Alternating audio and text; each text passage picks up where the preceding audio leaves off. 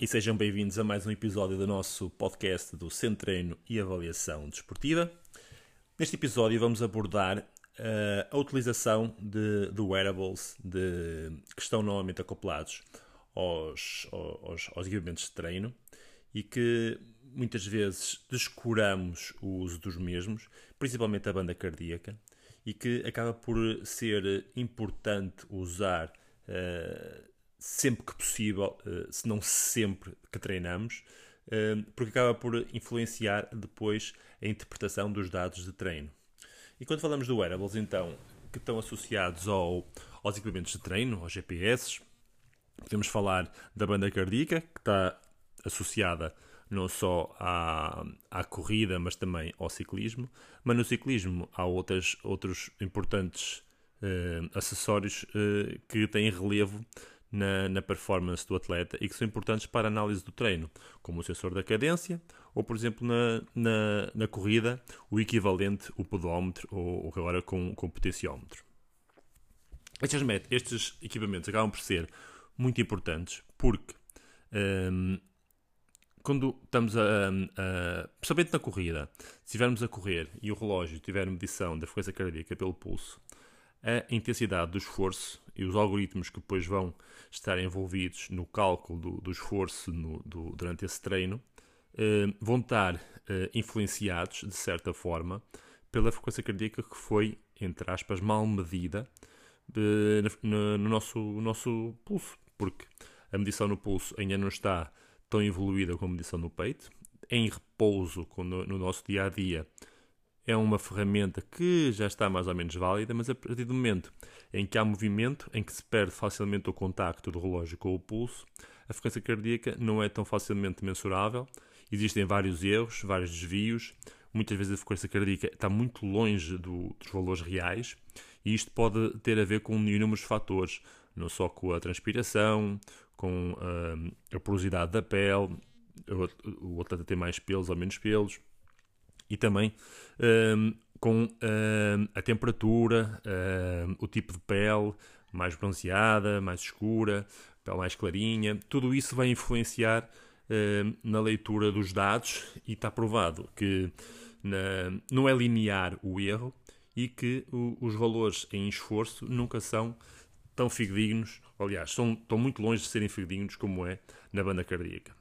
Assim, é cada vez mais importante, ou melhor, sempre foi importante usar a banda cardíaca em todos os treinos. Eu uso a banda cardíaca sempre que treino, sempre, escrupulosamente sempre. É, é condição sine qua non para, para treinar usar a banda cardíaca, porque depois eu analiso muito as métricas do meu treino, gosto de saber como é que está a, a evoluir. A, como é que está a evoluir as cargas, a, o volume, a densidade do treino, como é que eu estou a reagir e adaptar as mesmas cargas. E essa própria adaptação, os algoritmos que, que, que, analisam a progressão do treino,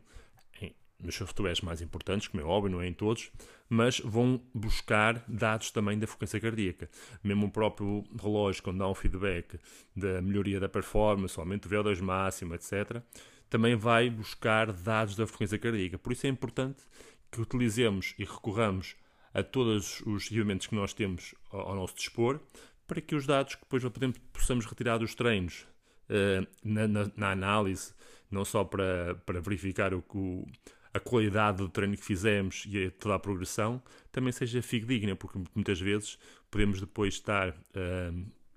a analisar e a basear-nos em dados que não são reais e, tam, e podemos estar a criar falsas expectativas, não só a nível positivo como negativo, em relação à nossa real performance. Na, quando se fala do sensor de cadência, não só na corrida como no ciclismo, a frequência gestual também acaba por ser super importante. Apesar de não ter tanto relevo neste sentido da, do cálculo da métrica do treino, da, da intensidade do treino, do impacto do treino no organismo, é uma métrica importante porque a partir daí podemos melhorar a nossa performance. Um atleta com uma cadência mais alta, quer seja na corrida, quer seja na, na bicicleta, vai ter também mais apetência ter uma melhor técnica e a ser mais eficiente e com isso ter uma melhor performance também. Na corrida, uma maior frequência gestual acaba por ajudar o atleta a não ter uma oscilação vertical tão grande, a ter um, um, uma passada mais contínua, a haver um transfer de força mais rápido e com isso ter uma tração sempre contínua uh, ao longo do esforço e com isso ter uh, então melhor performance. Uh, no ciclismo é exatamente igual, porque as cadências, quanto mais elevadas, sem exagero, não é? Mas cadências acima dos 90, são cadências ideais para otimizar o nosso metabolismo. E quando trabalhamos, e quando, trabalhamos quando nos referimos ao ciclismo, a cadência, a frequência gestual, a cadência, é um ato que, gente, que se repete tantos milhares de vezes em cada treino e na parte na componente fundamental desenvolvida no ciclismo, que é o trabalho aeróbio, o trabalho de intensidade média ou baixa, que é onde passa a maior parte do tempo, essa ter uma frequência gestual elevada ajuda o atleta a ser ainda mais eficiente e então a conseguir uma evolução uh, muito melhor e ter uma performance depois superior porque tem mais capacidade aeróbia de remoção de lactato, transporte de, de, de energia, de utilização do oxigênio para produzir então energia em esforço. Espero que tenham gostado. Continuem a seguir os nossos podcasts e bons treinos.